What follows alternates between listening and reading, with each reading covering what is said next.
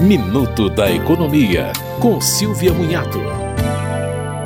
A partir de março, o governo deve revisar os dados de 5 milhões de beneficiários de programas sociais inscritos no Cadastro Único, o CAD Único. Estes beneficiários declararam que moravam sozinhos. O cadastro serve para o pagamento do Bolsa Família a quase 22 milhões de famílias e a outros programas. A suspeita é que muitos declaram que moram sozinhos para não ter que somar a sua renda com a de outros membros da família, o que poderia restringir o recebimento de benefícios.